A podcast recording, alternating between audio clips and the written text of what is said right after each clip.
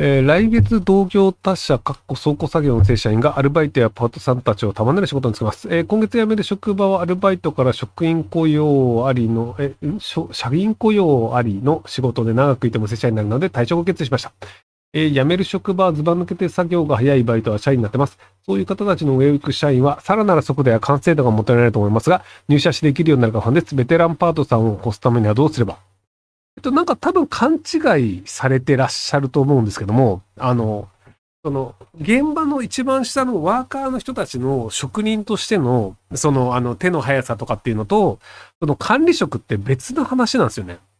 なので、その多分会社として、その、あの、えっ、と、ヒーロー UK 内さんが求められてるのは、まあ、仮に正社員になるとしたら、そのそういうその職人さんたちをどうコントロールするかっていう、そのあくまでその管理職としての能力なんですよね。なので手が早いというのはそこまで重要ではないんじゃないかなと思います。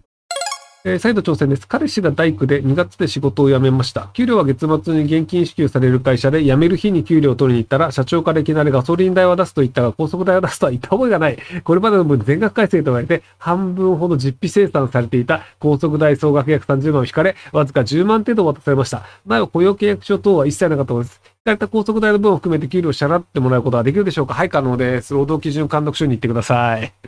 まあ、よくあるパターンですね。あの、労働基準監督署に、あの、みんな、あの、助けてもらうといいんじゃないかなと思います。えー日頃論理的な文章を書く仕事をします。えーよく文に、文日、日頃論理的な文章を書かなければならない仕事をします。文章量を上げるために本を読めということを聞きますが、効果あるのですかまたどうしたら文章をうまく書けるようになるでしょうか？えっと、レベルによります。あの、結局その、小学生とか中学生とかのレベルであれば、あの、いろんな文章の本を読んで、まずその、文法上正しい文章で長い文章を書いてるものを見た方がいいよねって話なんですけど、でもそのレベルを多分超えてると思うんですよね、仕事でやってるとしたら。であれば、その長い文章を、そのなんかの、他他人が書いた文章を読むとかではなくて、いかに箇条書きで伝えるかっていう癖をつけた方がいいと思います。で、あの、一文を長くするっていうのが、割とそのなんか、えっ、と、小説家的な人はやりがちなんですけど、その要はあの、何々が何々で何々が何々だったから何々になるんだ、みたいなめちゃめちゃ長い文章ね。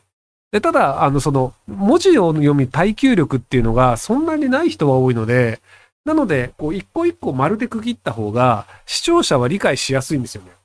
なので、まあ、ツイッターで僕、その、140文字しかないときに、まあ、ギリギリの時は結構長くするんですけど、なるべくあの、何々です、何々です、何々です、みたいな3行ぐらいにこう分けて書くようにしてます。その方が割と理解されやすいということが多いです。はい。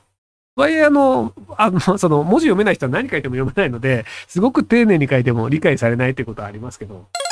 えー、経職ついている32歳女です。簿記日記を取得したのをきっかけにもっと専門的なことがしたくて、税理士事務所に転職を考え、就活をしていますが、全く受かりません。今まで転職したことありますが、ここまで受からないのは初めてです。理由は本当か分かりませんが、修行経験者が欲しいという理ばかりです。ちなみに私は高卒です。この先税理士を目指して頑張りたいので、何とかしてやりたいんですが、アドバイスよろしくお願いします。えっと、あの、最初に派遣会社登録してください。で派遣会社に登録して、で派遣会社だと結構すぐに登録されて、で、あの、今人手足りないっすっていう声に割とすぐ入れたりするので、なので、あの、派遣会社で経理として働いて、経理の経験ありますっていう形にして、あの、勤務経験伸ばした方がいいんじゃないかなと思いますけど。なので、あの、税理士事務所行きたいですっていうところで、で、まあ、ただ、税理士事務所に行って、税理士まで行こうとすると結構入りたい人多いと思うので、ももし簿記1級で足りたい、足りないという感じであれば、簿記1級を目指すとかっていうのはありなんじゃないかなと思いますけど、まあ基本的にはもう即戦力を求められてるんじゃないかなと思いますけど。えー大手運送業務勤務です。2024年問題で不安です。今後時間外手当で稼げなくなるのか、定年まであと20年のドライバーです。これからこの業界どうなるかが不安で、あと大学学費が高すぎます。えーこの2点について考えを教えてください。奨学金というのを払っていけるか心配です。人生何に関しても不安で仕方がないです。多分その会社に所属してると、多分あの、その制限がかかるんですけど、個人事業主という形でやっていて、で、請負にしといて、で、実態としてはその、あの、ドライバーが1人か2人かっていうのは問わないみたいな。なので仕事を受ける段階では2人いるという体で仕事を受けるんだけど、実態としては1人しかいないから、まあ結果長時間になってしまいましたよね、みたいな感じの、多分抜け道をみんなやるようになると思うんですよね。で、それいちいち制限してたらもうその、まああの流通自体ができなくなっちゃうよねって話なので、あんま気にしてもしょうがないんじゃないかなと思いますけどね。まあその運送をやる人自体も減ってるっていうのがあるので、なので、なんか大して気にしなくていいんじゃないかなと思いますけどね。その肉体労働系の仕事をする人で若い人っていうのはだんだん減ってたりするので、